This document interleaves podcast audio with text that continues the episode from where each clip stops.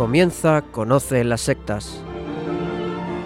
Un programa que presenta Vicente Jara.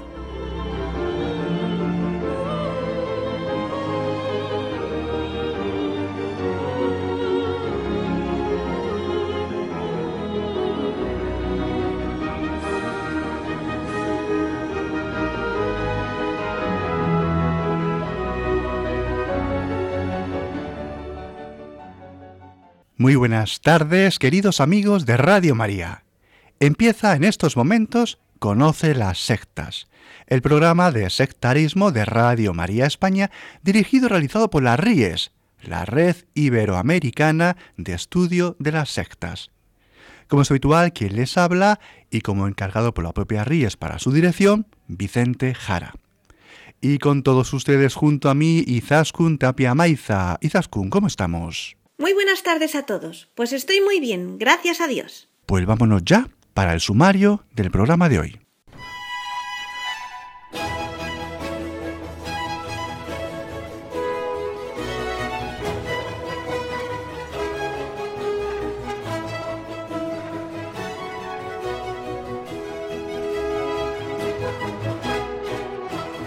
En el programa de hoy hablaremos de la vidente Basula Riden, con Miguel Pastorino, de la Ries, secretario de la Zona de América.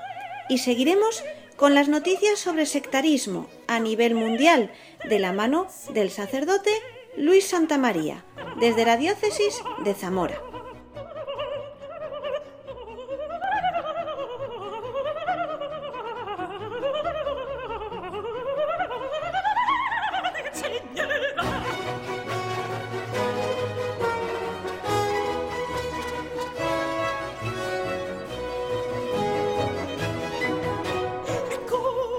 Miguel Pastorino es docente de Filosofía y Teología, Historia de las Religiones y Fenomenología de la Religión en Montevideo, Uruguay.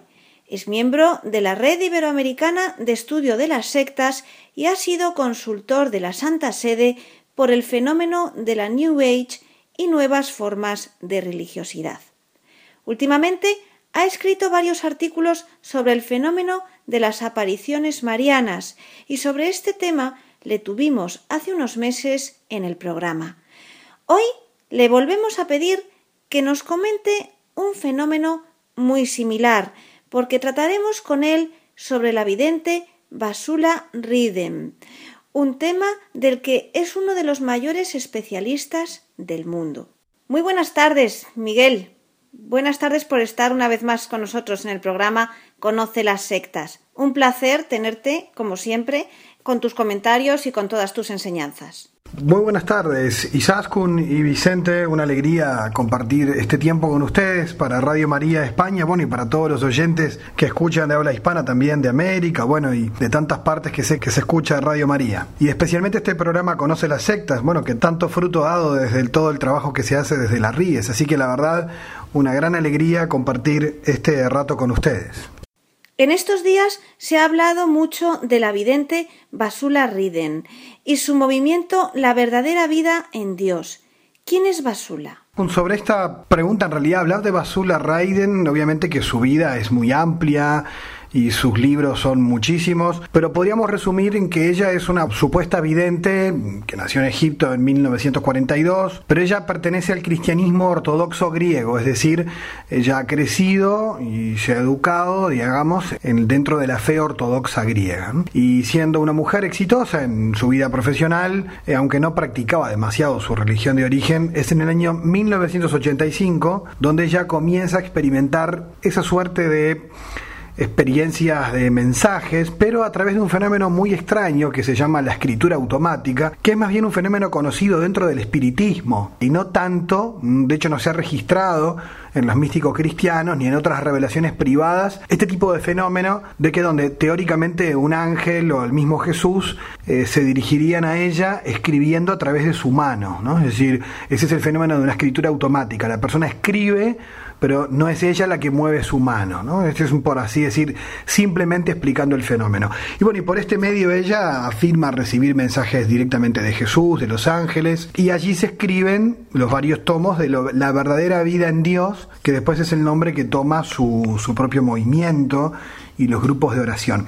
Eh, su mensaje está centrado en el ecumenismo, en un ecumenismo espiritual entre las iglesias ortodoxas, de donde ella viene, y la iglesia católica eh, romana, ¿no? Bueno, y obviamente también con los protestantes, pero sobre todo con la iglesia ortodoxa y la iglesia católica. Pero la mayoría de sus mensajes se dedican, digamos, a hablar de curiosidades al estilo de los evangelios apócrifos sobre cómo fue la pasión, detalles casi que no son demasiado relevantes e interesantes para la fe, pero bueno, allí entran ese tipo de curiosidades y una de las críticas más grandes es que, como tantos videntes, profetizan calamidades futuras en un lenguaje de tipo apocalíptico, ¿no? ¿Cuál es la crítica más importante que se le ha hecho? ¿Qué es lo más preocupante? Bueno, con respecto a la crítica más grande, si bien hay críticas a los contenidos, a los mensajes y las interpretaciones, el problema más grande con su movimiento ha sido sobre todo su proselitismo compulsivo, de hecho al estilo de, de las sectas, ¿Por qué decimos proselitismo compulsivo? Porque los mismos mensajes que ella recibe teóricamente y difunde repiten constantemente que, lo única, que la única cosa que Dios nos pide es la difusión de los mensajes de la verdadera vida en Dios y a través de ellos llegará la salvación al mundo. Es decir, que ellos terminan muchas veces en su fanatismo poniendo justamente que el fin justifica los medios. El fin de que el mensaje llegue justifica muchas veces distorsionar la verdad.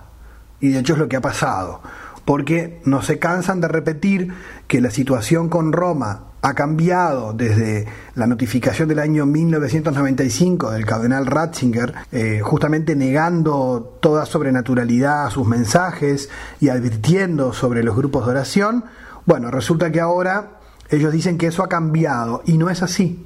De hecho, la notificación del año 2007 del cardenal Levada de la misma congregación ratifica que no ha habido ningún cambio. Es más, especifica justamente el cuidado que hay que tener en relación a los contenidos de, de, estos mensajes y a la participación en los grupos de oración y obviamente ratifica y confirma todo lo afirmado por Ratzinger en el año 1995. Es decir, no ha cambiado eh, la situación. Sí han, existido diálogos teológicos donde ella ha corregido mensajes. Esto es verdad, pero mostrar esos diálogos no implica una aprobación de ningún tipo. Y eso confunde mucho y ha confundido eh, a los fieles. En realidad, porque hay muchas invenciones y manifiestan esa realidad de que todo ha sido aceptado mostrando una foto de Basula con Ratzinger, pero una foto quiere decir que la recibió y la trató bien y que dialogó con ella, no, no un sello de Ratzinger a sus escritos, ¿no? O sea, eso es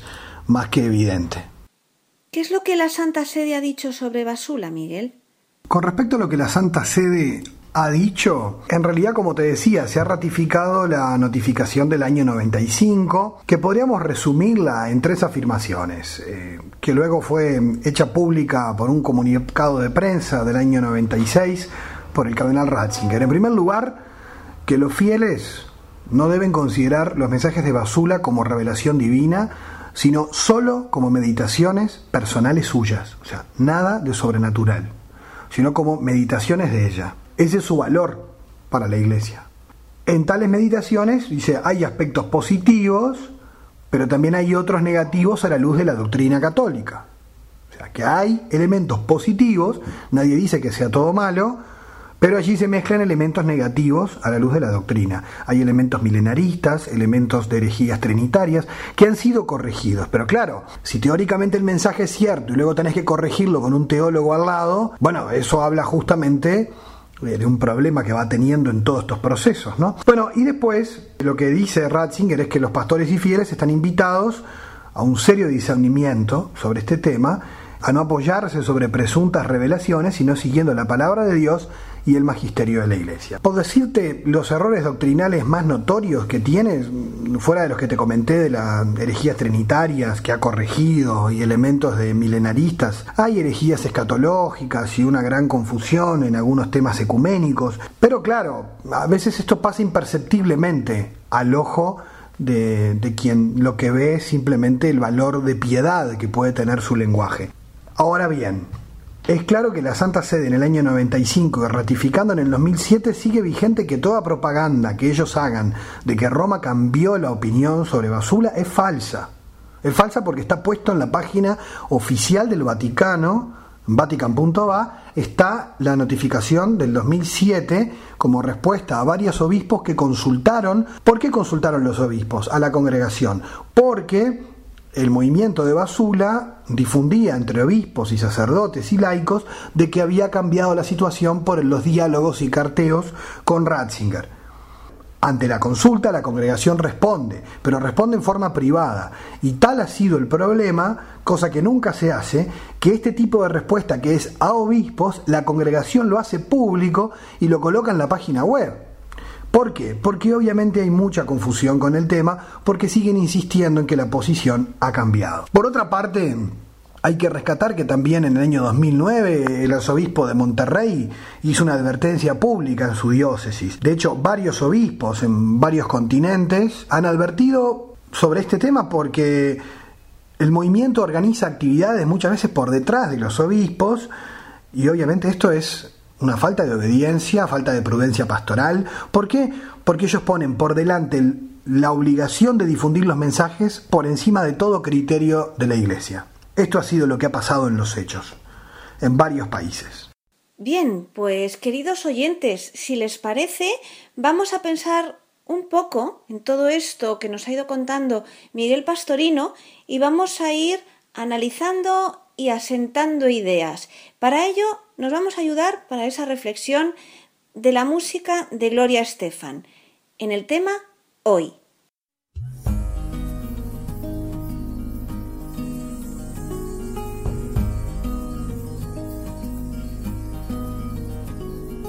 Tengo marcado en el pecho todos los días que el tiempo no me dejó estar aquí. Una fe que madura, que va conmigo y me cura desde que te conocí. Tengo una huella perdida entre tu sombra y la mía que no me deja mentir. Soy una moneda en la fuente, tú mi deseo pendiente, mis ganas de revivir. Que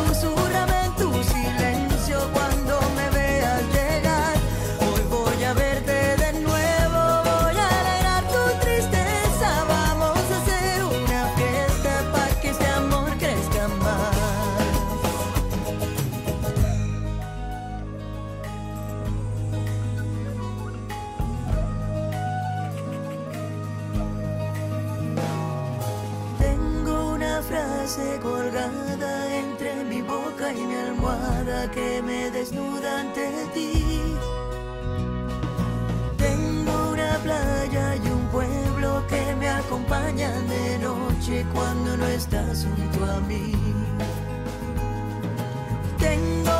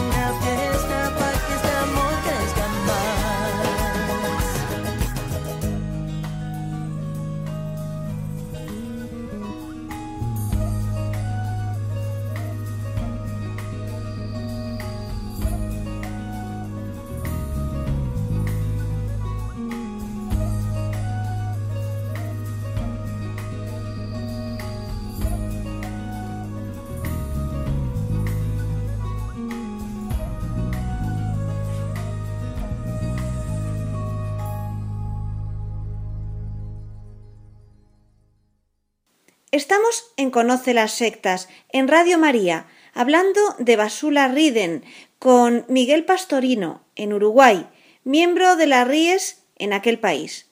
Continuamos. Siguiendo con el tema, Miguel, ¿también hay pronunciamientos de las iglesias ortodoxas sobre la vidente Basula Riden?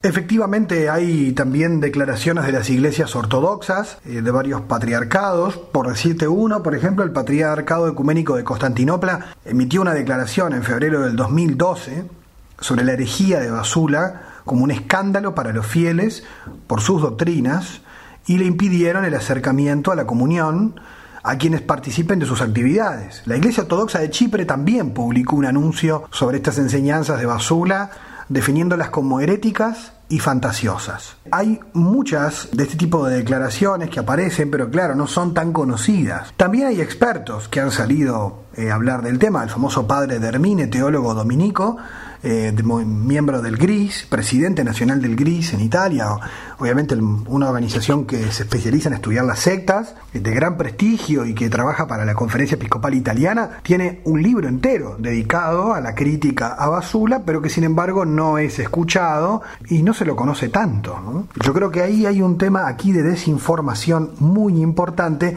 que muchas veces el proselitismo engañoso aprovecha la desinformación. Miguel, dices que algunos sacerdotes la apoyan. ¿Por qué crees que, puede suceder esto? Sí, efectivamente, varios sacerdotes y teólogos la apoyan, pero a ver, son personas muy buenas, de, muy buena intención. El problema es que muchas veces este tipo de videntes, bueno, es la única, vienen con un discurso pretendidamente ortodoxo, que de repente para sacerdotes que obviamente quieren ser fieles a la iglesia y ven la avanzada secularización que existe, muchas veces que se deja de hablar de temas centrales de la fe, como la vida eterna, el cielo, el infierno, el purgatorio, temas como por ejemplo la resurrección de Cristo, pero que a veces han sido descuidados por estos movimientos de secularización interna, y entonces cuando un vidente viene hablando de estas cosas, automáticamente dicen esto es de Dios, porque viene a recuperar cosas que la iglesia estaba descuidando. Entonces sienten con eso que el vidente viene de parte de Dios automáticamente porque invita a la fidelidad al Papa, al rezo del rosario, al amor a la Eucaristía.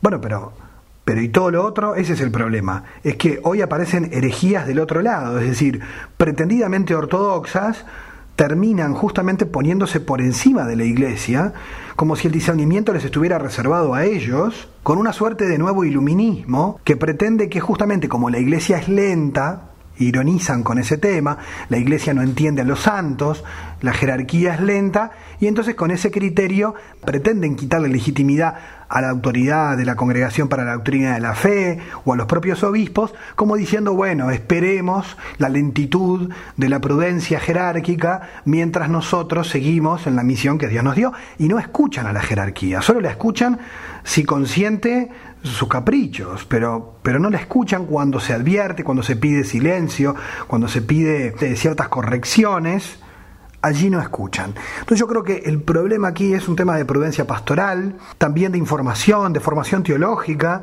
Eh, yo creo que a veces el discernimiento se hace meramente en el aspecto piadoso de los mensajes. Nadie duda aquí de la buena intención que tiene muchísima gente que cree en esto. Pero el problema es lo que decía hoy, que terminan poniendo, sin darse cuenta, porque la persona que muchas veces se fanatizan no es consciente de ese fanatismo y siente que cualquier crítica como la que yo estoy haciendo es un ataque a la fe.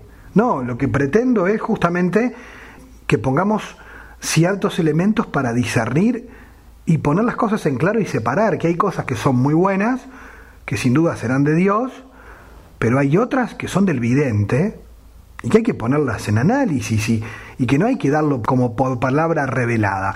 Yo creo que hay que repasar la doctrina de la Iglesia sobre las relaciones privadas. Recomendaría leer el documento del cardenal Ratzinger del año 2000 sobre el secreto de Fátima, donde él dice, el vidente ve, pero la que interpreta es la Iglesia.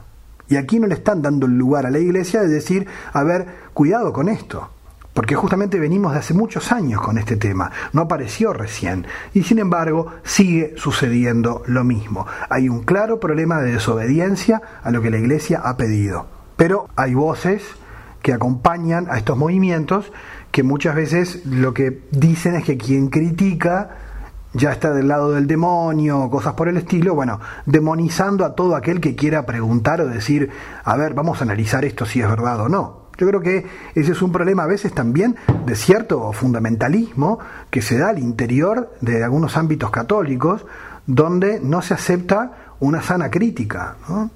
Miguel, has escrito que expertos en sectas han advertido sobre este movimiento. ¿Qué es lo que han dicho? Bien, Isaskun, ese es un tema bastante complejo porque ya te mencionaba, por ejemplo, al padre Termine, el dominico, que es quien más ha trabajado el tema de Basula y ha respaldado a una señora que es una ex adepta y que ha sufrido acoso de parte de la organización de Basula por divulgar su testimonio y materiales que justamente cuestionan a la vidente. Yo quisiera en este sentido comentarte de repente a dos claves para nosotros, un latinoamericano como fue José María Bahamonde, que obviamente él en Argentina conocía el tema y publicó información aclarando los problemas con Basula, advirtiendo sobre algunos elementos y características de tipo sectario.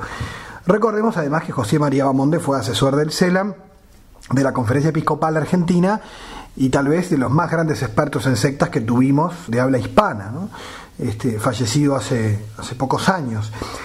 El padre Manuel Guerra Gómez, conocido en España y bueno y en el mundo entero por ser un gran referente en el tema de las sectas, en su diccionario publicado por la BAC también eh, hace una apreciación sobre este movimiento a partir de ciertas características de tipo sectario. Es decir, no dice Manuel Guerra que sean una secta, pero que pueden devenir en secta justamente por ciertas actitudes. ¿Cuáles, por ejemplo? Bueno, justamente la desobediencia, el proselitismo compulsivo y engañoso. Hay también ciertos elementos de tipo de exclusivismo fanático, casi que si no pasan por esos mensajes uno no tendría una vida cristiana plena. Es decir, un montón de elementos que si uno va sumando pueden derivar en peligros de tipo sectario. Y me refiero al tema de las actitudes, que muchas veces funcionan así porque ponen por encima de cualquier discernimiento su propio mensaje, es decir, como una palabra que no puede ser cuestionada. Yo creo que seguimos el mismo problema y es, ¿la iglesia qué enseña sobre las revelaciones privadas? Aún las aprobadas por la iglesia no están por encima ni de la palabra de Dios, ni de la tradición de la iglesia, ni del magisterio, al revés, son juzgadas por las fuentes de la revelación no agregan nada a la revelación definitiva dada en Cristo. Y si en algo colaboran es en recordar, fortalecer cosas ya dichas y ya explicitadas. Pero cuando quieren anunciar cosas futuras, ya se están yendo fuera de la doctrina de la Iglesia. Porque justamente las pretendidas profecías sobre un futuro calamitoso están plagadas de herejías, pero están en casi todos los movimientos de este tipo, ¿no? Entonces ahí hay que tener cierto cuidado con la interpretación, porque a veces el vidente expresa visiones, por ejemplo, así lo dice Ratzinger, ¿no? Expresa visiones, por ejemplo, sobre el infierno, sobre el purgatorio, pero como dice Ratzinger, eso no es una película del más allá. No es que el vidente ve lo que hay más allá de la muerte, sino que es una experiencia subjetiva que ha de ser interpretada, que está cargada de imágenes y que puede tener un mensaje de fe y de piedad para el pueblo de Dios, en el caso de ser auténtico, pero nunca es una revelación en el sentido y digo aún en las aprobadas, en el sentido en que entendemos la revelación bíblica, por ejemplo. Sin embargo, popularmente, la gente muchas veces interpreta que un mensaje de una revelación privada es casi un dictado divino, lo cual no es cierto. Ni teológicamente, ni antropológicamente, ni fenomenológicamente no lo es. Una buena catequesis sobre este tema vacunaría muchos problemas que se están teniendo en la pastoral por no entender el lugar, como decía el padre René Lorentén, muy relativo y secundario que tienen las revelaciones privadas dentro de la fe católica y que obviamente nunca están por encima de la doctrina de la Iglesia.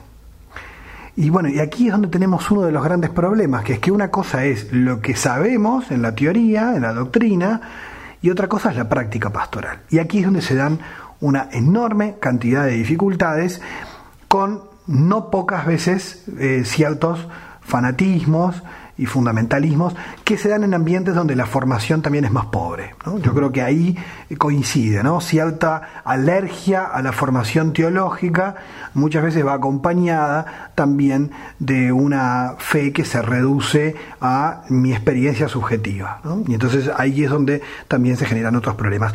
Yo creo que tanto la postura de Manuel Guerra como la de Bamonde es a modo de advertencia, no es una crítica, no, no los, no los tratan de secta, bueno, ni, ni yo tampoco, ¿no? O sea, realidad, sino de advertencia, de cuidado, de ver ciertos rasgos que deberíamos estar alertas y atenderlos pastoralmente, porque si no, justamente podría derivar en algo mucho más complejo. Pero entonces, ¿crees, pastorino, que en la Iglesia el tema de las revelaciones privadas es un problema pastoral? Yo creo que hay un problema pastoral. Miren, justamente hace pocos días vi el padre Santiago Martín explicar muy bien la diferencia entre algunas revelaciones privadas y otras, elogiando, por ejemplo, la de San Nicolás en Argentina. Y bueno, y hay que ver que la experiencia de San Nicolás en Argentina ha sido muy positiva. ¿Y qué se ve allí? Bueno, una gran humildad de la vidente Gladys, que no solamente ella ha sido una mujer muy silenciosa, también dócil a las orientaciones de la iglesia y por lo tanto además no ha buscado jamás protagonismo, no hay nada contra la fe y además ha sido una experiencia sumamente positiva eh, a nivel de la pastoral popular. Yo creo que San Nicolás es una de las expresiones de fe que que puede mostrarse justamente como modelo en el tiempo de las que están apareciendo hoy.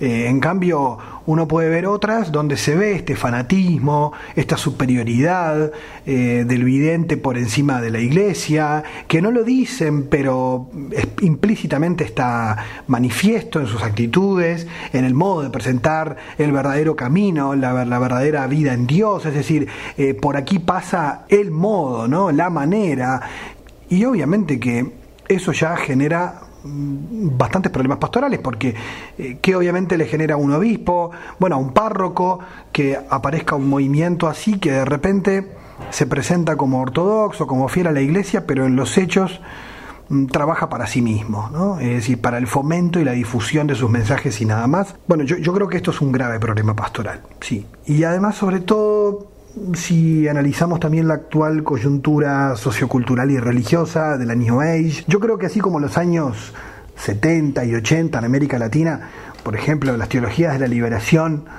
eh, si bien tenían elementos positivos, también muchos elementos negativos llevaron a una pastoral secularizante que abandonaba eh, aspectos centrales de la fe y desacralizaba elementos importantes como la vida sacramental y pasó efectivamente pasó así. Yo creo que estamos en otro contexto cultural, eh, donde justamente así como la New Age es ese misticismo difuso de una religiosidad donde prima lo subjetivo, donde la verdad objetiva no importa, eso también permea a la iglesia y permea a los fieles que viven en esta cultura, en este tiempo, donde justamente entre la gran crisis cultural que hay, la gran crisis de relativismo religioso y demás, y moral, bueno, eh, buscan una palabra segura, más bien con cierto humo del pasado, en un lenguaje de este tipo, y que dé cierta seguridad y al mismo tiempo en una forma individualista también, ¿no? del modo de vivir y entender la fe, eh, y donde la propia subjetividad es el dogma más importante, ¿no? Es decir, yo lo vivo, yo lo experimento y se prioriza la experiencia subjetiva por encima de, por ejemplo, el magisterio de la iglesia. entonces, eh, allí es donde uno ve esta problemática, pero es una problemática bastante más amplia que el caso puntual de Basula. Yo creo que el caso de Basula hay que insertarlo en un contexto más amplio, donde hoy proliferan muchos este, videntes y pseudovidentes que vienen como a proponer un camino seguro, aparentemente, un camino experiencial, muchas veces frente a una fe vivida de modo exterior o cultural, que hay, esto muestra, hay sed de, una vida espiritual más intensa. Y bueno, obviamente esto desafía pastoralmente a la iglesia, por supuesto que sí. Yo creo que aquí es donde hay que atender, bueno, esto también viene a llenar un vacío.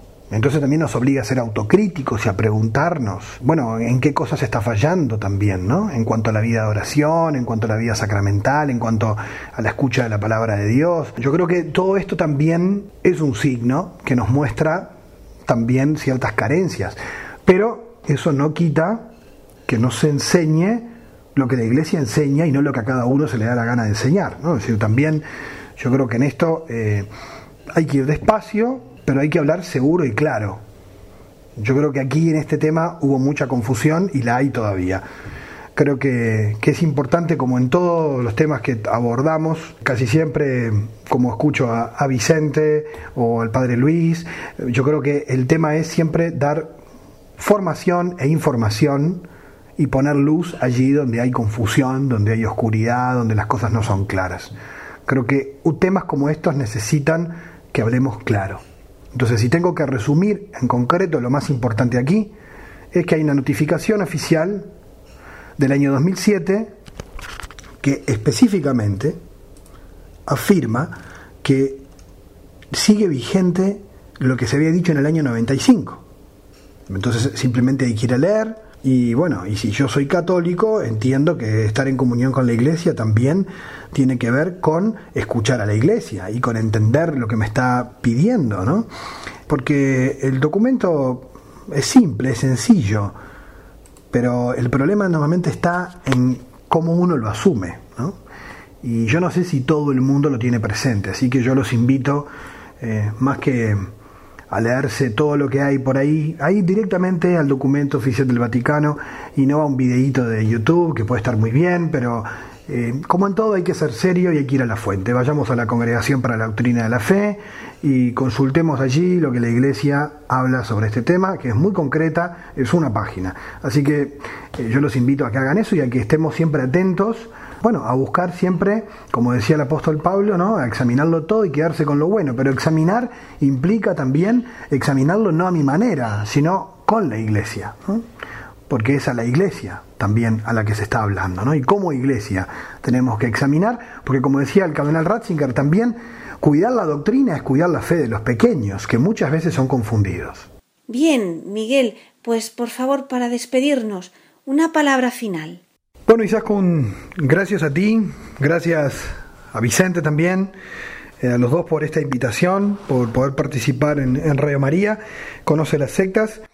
Y bueno, de verdad, como siempre, lo seguiré escuchando y espero que, bueno, haber sido también lo más claro posible para contribuir a, un mejor discernimiento, ¿no? Yo creo que lo importante aquí no es ser crítico en el sentido de criticón, ¿no? De, de ser duro, con Basula y su movimiento, sino yo creo que es simplemente afirmar lo que la iglesia afirma y advertir a los fieles que no es que sea malo la verdadera vida en Dios, sino que no está aprobado por la iglesia, no es no ha sido declarado de carácter sobrenatural y lo más importante, no ha cambiado el juicio de la iglesia sobre ese contenido y eso está hecho público. Yo creo que eso es lo más importante. Muchas de las demás cosas que dije son opiniones mías, este, a partir de lo que he investigado, lo que he estudiado, pero creo que lo importante para todos nosotros es más allá de mi opinión o la de un teólogo que apoya a Basula o la de otro que la ataque, yo creo que lo importante aquí es cuál es la opinión oficial de la Iglesia. Y eso está hecho público.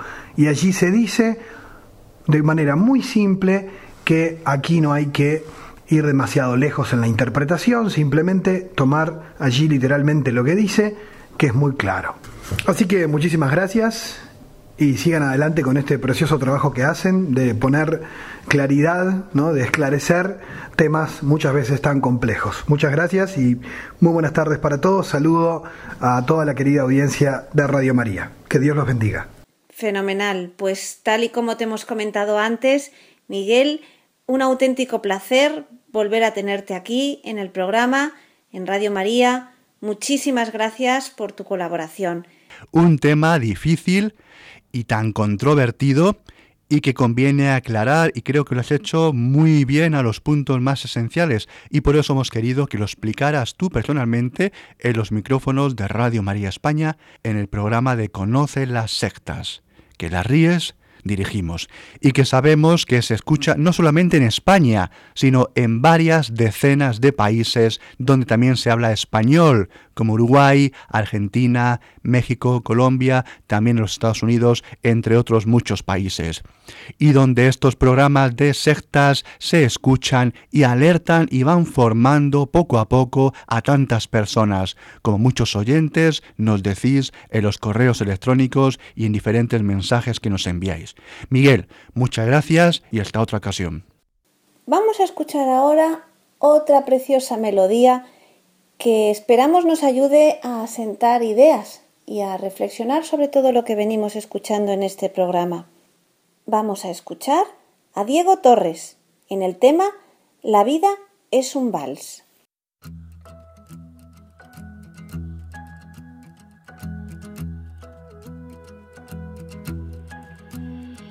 A veces el miedo te hace dudar a pocos segundos antes de saltar. No lo dudes, solo abre tus alas, siente el vuelo.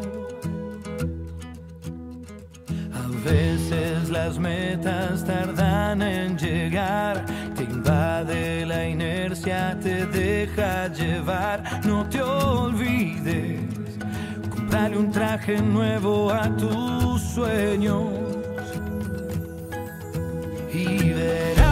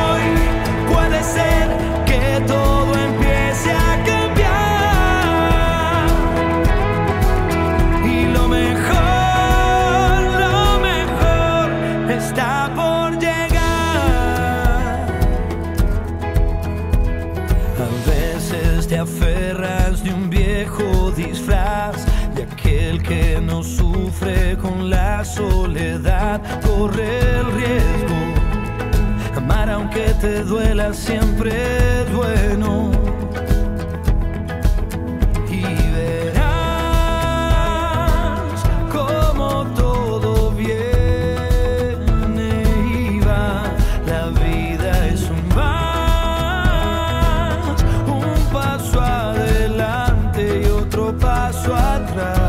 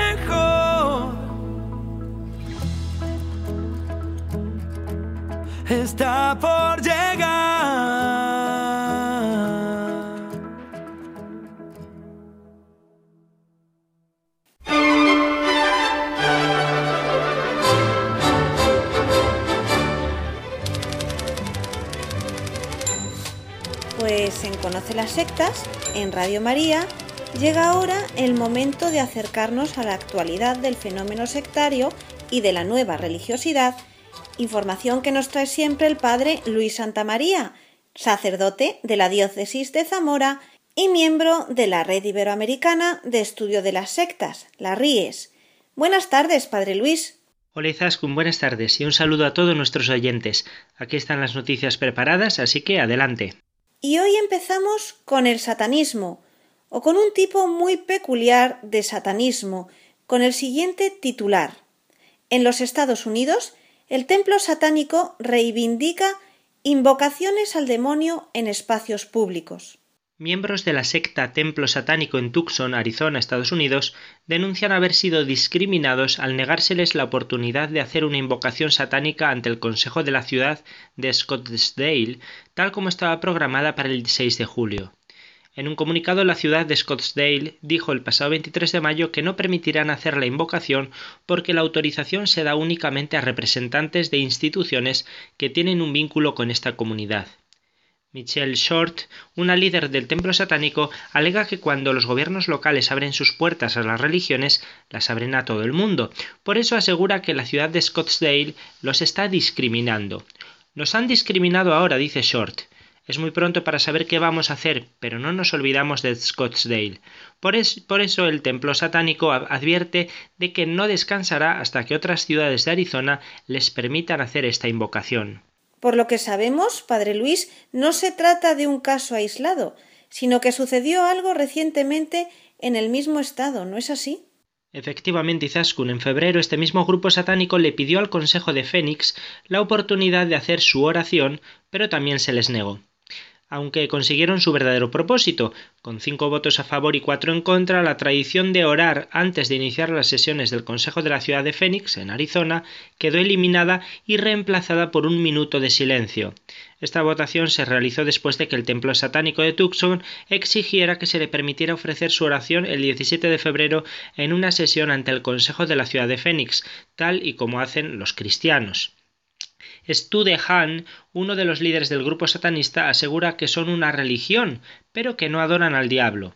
Somos rebeldes, dice, y tenemos tendencias que seguimos que no intentan herir a inocentes, que buscan enfrentar la realidad racionalmente en vez de con superstición.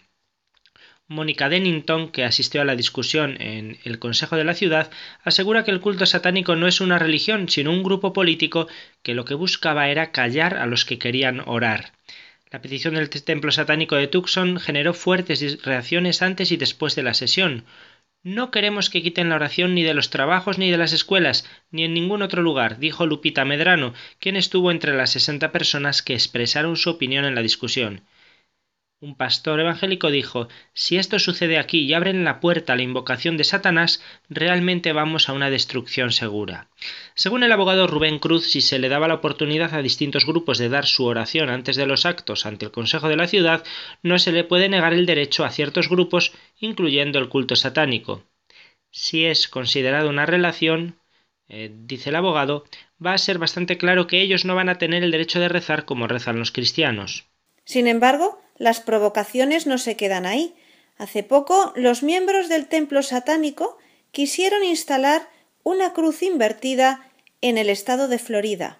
Sucedió en enero cuando un activista del templo satánico pidió exhibir una cruz invertida en las ciudades de Doral y Fort Lauderdale, en Florida, con la intención de promover la separación de Iglesia y Estado y es que hasta el pasado 15 de enero la cruz adornó el jardín de la parte frontal de la alcaldía de Hallandale Beach, después de que Chad Stevens la instalara unos días antes. El símbolo satánico que querían exponer después en Doral y Fort Lauderdale es una cruz invertida de seis pies de alto. El gobierno no tiene derecho a estar en el negocio de la religión, dijo Stevens mantenga la Iglesia fuera del Estado. Según reseñó un periódico, como muchos satanistas, Stevens no cree en seres sobrenaturales, por lo que este ateo aclaró que él no cree en Satán. Escuchen su testimonio. La mayoría de las personas piensan que los satanistas creen en una criatura mítica diabólica, un tipo con cuernos que vive en medio de la tierra o en algún lugar. Una vez más, se equivocan. Bueno, la ciudad de Hallandale Beach aprobó la instalación de esta cruz invertida como parte del derecho que tienen los residentes a la libertad de religión, al igual que permitió la exhibición de estampas navideñas alusivas al nacimiento de Jesús. Cambiamos de tema y de lugar y nos vamos hasta la India, donde el pasado 2 de junio hubo más de 20 muertos en la evacuación de una secta de origen hindú. Al menos 24 personas, entre ellas dos miembros de las fuerzas de seguridad, murieron y más de 100 resultaron heridas durante la evacuación de un parque ocupado por una secta hindú en la ciudad de Mathura, en el norte de la India. Más de 2.000 miembros de la secta Swadhin Bharat Vidik Satyarra ocuparon el parque durante más de dos años hasta que la policía les advirtió el pasado 2 de junio de la última orden de desalojo emitida por el Tribunal Superior de Allahabad. Como consecuencia del desalojo, más de 300 miembros del grupo fueron arrestados, 124 de ellos por dañar propiedades públicas y por asesinato. Cuando llegó la policía, algunos de los ocupantes, armados con pistolas y rifles, dispararon contra los agentes, matando a dos oficiales. La policía respondió con gas lacrimógeno y disparó en respuesta. Los manifestantes incendiaron sus refugios mientras huían, provocando que varias bombonas de gas usadas para cocinar explotaran. En total murieron 22 manifestantes, 11 de ellos por el fuego. La policía desalojó 108 hectáreas del parque. Según explican medios locales, la secta hindú es una facción de una organización religiosa que sigue las enseñanzas del nacionalista indio Subhash Chandra Bose, fallecido en 1945, que durante la Segunda Guerra Mundial intentó unirse a los nazis para echar a los británicos que ocupaban la India. En las redes sociales los miembros del grupo se describen a sí mismos como revolucionarios políticos y sociales y exigen derogar las elecciones y un combustible más barato para todos. Además de contar con su propio sistema de gobierno y de impartir justicia, esta secta también usaba su propia moneda en lugar de la rupia, miembros de la secta establecieron una corte que dictaba castigos y penas de cárcel en cuarteles donde los presos eran torturados, según explica un policía del estado indio de Uttar Pradesh, que añade niños de solo ocho años de edad recibían entrenamiento con armas. Ahora algo que ha sido noticia eclesial recientemente y que tiene que ver mucho con nuestro tema. La Iglesia ha declarado la excomunión de un grupo piadoso en torno a unas revelaciones del niño Jesús. Pero claro, no era un grupo piadoso, sino una verdadera secta. Cuéntanos, Padre Luis. Es la primera vez que se hace oficial la excomunión de un grupo cismático durante el pontificado del Papa Francisco, según informa Aciprensa. Se trata de la autodenominada Iglesia Cristiana Universal de la Nueva Jerusalén, fundada en Italia por la presunta vidente Giuseppina Norcia y que opera en Galinaro, una pequeña localidad de Valcomino, al sudeste de Roma. Como pueden eh, darse cuenta nuestros oyentes, Iglesia Cristiana Universal de la Nueva Jerusalén, un grupo que se autodenomina Iglesia. Eh, aunque esta secta no se encontraba en comunión con la Iglesia Católica y estaba excomulgada late sentencia, es decir, de manera automática y sin necesidad de pronunciamiento alguno por parte de la Santa Sede, bueno, pues la Congregación para la Doctrina de la Fe ha decidido comunicarlo, ha decidido que se comunique de manera oficial. La decisión ha sido dada a conocer al obispo de la diócesis de Sora, Casino, Aquino y Pontecorvo, Monseñor Gerardo Antonazzo, quien difundió una nota en todas las iglesias de la diócesis en las misas del domingo, hace unos domingos. El Vaticano pone fin así a 42 años de engaño y supuestas visiones de Giuseppina Norcha, que ha conseguido atrapar a decenas de personas. ¿Y qué es lo que dice exactamente ese comunicado de la diócesis italiana? Pues mira, mm, leo literalmente. La, la, posición doctrinal de tal grupo es claramente contraria a la fe católica y su constitución en una nueva organización descaradamente cismática impone a quien tiene la responsabilidad de guiar al pueblo de Dios una clara toma de posición con el fin de salvaguardar el bien superior de la Iglesia y de sus fieles, dice la nota. Por tanto, aquellos que se adhieran a la citada asociación incurren en la excomunión late sentencia por el delito de cisma. La remisión de la excomunión late sentencia es dejada a la competencia del ordinario del lugar. Para incurrir en tal sanción es necesario que los fieles se adhieran conscientemente o de manera formal a tal asociación considerando su doctrina y sus ideas, por lo que no es suficiente el asistir ocasionalmente eh, al, lugar. En la nota se detalla que el grupo es denominado también Niño Jesús de Galinaro y se ha dedicado a difundir en diversas localidades doctrinas falsamente religiosas y enseñanzas bíblicas distorsionadas y extrañas a la verdad de los textos sagrados. No solo eso, sino que se recuerda que ya en el año 2001 el mismo obispado publicó una notificación en la que se distanciaba de todo reconocimiento o aprobación de este fenómeno supuestamente religioso. El comunicado actual, el de este mes, explica que la posición doctrinal de este grupo es declaradamente contraria a la fe católica, en cuanto obliga a los fieles a no frecuentar los sacramentos, a desaprobar las enseñanzas y la autoridad misma del Papa, a no tener relación con los sacerdotes y las respectivas comunidades parroquiales y a transgredir la disciplina eclesiástica. Fue el 4 de octubre de 2015 cuando ocurrió un punto de inflexión en la historia de este fenómeno, ya que se constituyó este Mm, grupo que pareció un grupo mm, devocional piadoso como una iglesia independiente, como dije antes, la Iglesia Cristiana Universal de la Nueva Jerusalén. Se trató de un acto directamente cismático por el que sus integrantes se pusieron automáticamente fuera de la Iglesia Católica, un gravísimo abuso que ha sido objeto de estudio por la Congregación para la Doctrina de la Fe. Las consecuencias canónicas eh, son las lógicas para un acto de esta envergadura y por ello las iniciativas de esta organización pseudo-religiosa, se afirma, están en absoluta oposición a la doctrina católica y por tanto nada tienen que ver con la gracia de la fe y de la salvación encomendada por Jesucristo a la iglesia fundada sobre la roca firme del apóstol Pedro. Sería bueno aclarar todo este tema de la excomunión, ya que en algunos sitios hemos leído titulares que dicen que el Papa ha excomulgado este grupo sectario.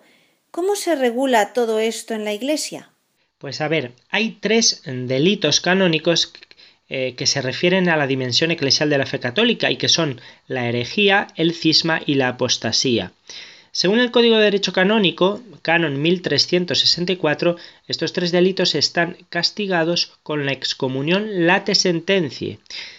¿Qué significa esto? Pues se habla de una pena late sentencia eh, cuando la ley de la Iglesia establece que al hacer algo determinado una persona incurre en, en, ella, en esta pena, sin necesidad de que sea impuesta por la autoridad de forma expresa. Y entonces dice, incurre ipso facto en ella, en esta pena, en este castigo, quien comete el delito. Canon 1314. Estas penas se reservan para delitos dolosos especiales que puedan causar un escándalo más grave y si se trata de la excomunión, solo contra los delitos más graves. Canon 1318 es lo que ha ocurrido en el caso italiano que, hemos comentado. ¿no? Los cismáticos ya estaban excomulgados desde el momento en el, que, en el que consumaron su ruptura con la Iglesia Católica, sin necesidad de que la jerarquía se pronunciara. Lo que se ha hecho ahora eh, es eh, se ha hecho público su estado, estado de excomunión, para advertir a los fieles. Estas han sido las noticias principales que hemos querido destacar de los últimos días pasados, hablando de sectas y nueva religiosidad. Pues muchas gracias, Padre Luis, y hasta la próxima edición de Conocer las Sectas. Gracias a vosotros y hasta dentro de dos semanas, si Dios quiere. Para despedir el programa, escuchamos a Juan Manuel Serrat en el tema Mediterráneo.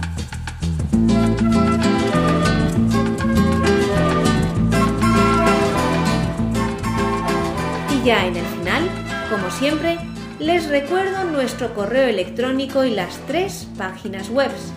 El correo electrónico es conoce las sectas arroba radiomaria.es. La web de las RIES, la red iberoamericana de estudio de las sectas, es www.ries-medio-sectas.tk donde podrán suscribirse al boletín semanal de manera gratuita. La dirección del blog de las RIES es www.info-ries.blogspot.com. También pueden leernos dentro del portal de noticias religiosas de Infocatólica, cuya web es www.infocatólica.com. Si alguno de ustedes, queridos radioyentes, desea alguno de los programas de Conocer Sectas, para ustedes mismos, para un familiar, para un amigo, como un regalo, ante alguna necesidad por alguno de los temas aquí tratados o por la razón que sea, pueden llamarnos al teléfono 902 500 518. Lo repito, 902 500 518. Muchas gracias, buenas tardes de parte de todo el equipo, que está compuesto por Vicente Jara, Luis Santamaría y quien les habla, Izaskun Tapia Maiza. Hasta dentro de dos semanas, si Dios quiere.